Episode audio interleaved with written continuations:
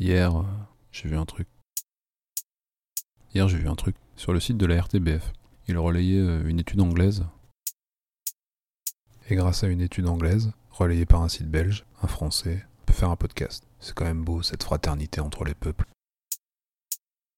Et donc, euh, dans l'article, on apprend que euh, depuis 20 ans, la durée moyenne euh, des chansons diminue. Dans les années 90, euh, les numéros 1 des charts étaient autour de 4 minutes. Là, en 2020, on est plutôt aux alentours de 3 minutes. Et selon une projection, a priori, en 2030, on devrait être à seulement 2 minutes.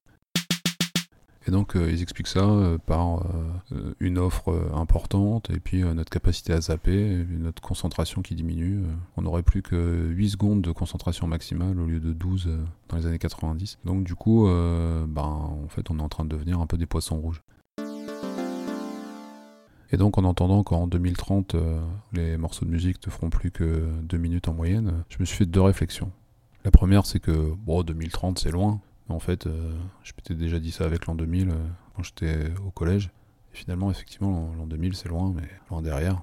Et la deuxième c'est que bah, 2030 euh, c'est loin. Ah bah non ça je l'ai déjà dit, bah, je me souviens plus de la deuxième. C'est vrai qu'on est en train de devenir des poissons rouges. Après, c'est pas non plus la taille qui compte, hein. ni la longueur, ni la durée, c'est la qualité. On a tous en tête des, chanteurs dont on se dit, déjà deux minutes pour une chanson, c'est beaucoup. Hein. Puis, comme dirait Einstein, euh, tout est relatif. hein. Si vous écoutez une chanson euh, que vous détestez, mais quelqu'un que vous aimez bien, finalement, ça va.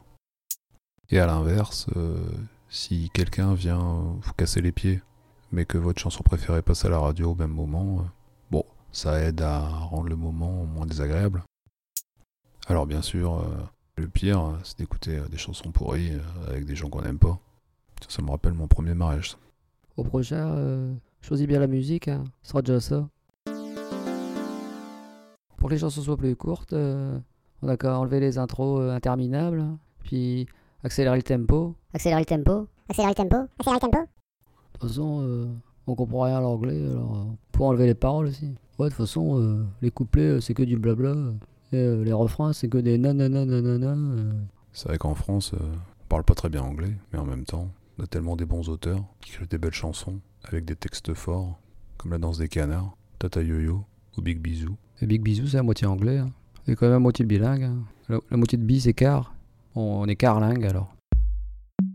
Comme un poisson rouge trop banal, je tourne en rond dans mon bocal. J'oublie toujours tout hyper vite. Je ne sais même plus où j'habite. Ce monde est triste et ridicule, et j'ai l'impression qu'il ment. Ouais, le slam, il y a trop de mots, euh, ça va passer vite. hein. C'est pas comme ça que tu vas faire un tube. Papa, papa, poisson rouge. Papa, papa, poisson rouge. Ah ouais, c'est bien ça. En plus, euh, on comprend les paroles. Papa, papa, poisson rouge. Bon les amis, euh, je vous laisse. Je viens de voir un nouvel article sur le site de la RTBF. Apparemment en 2030, euh, les chansons ne dureront plus que deux minutes. Je pense qu'avec ça, je dois pouvoir faire un podcast. Papa, papa, poisson rouge.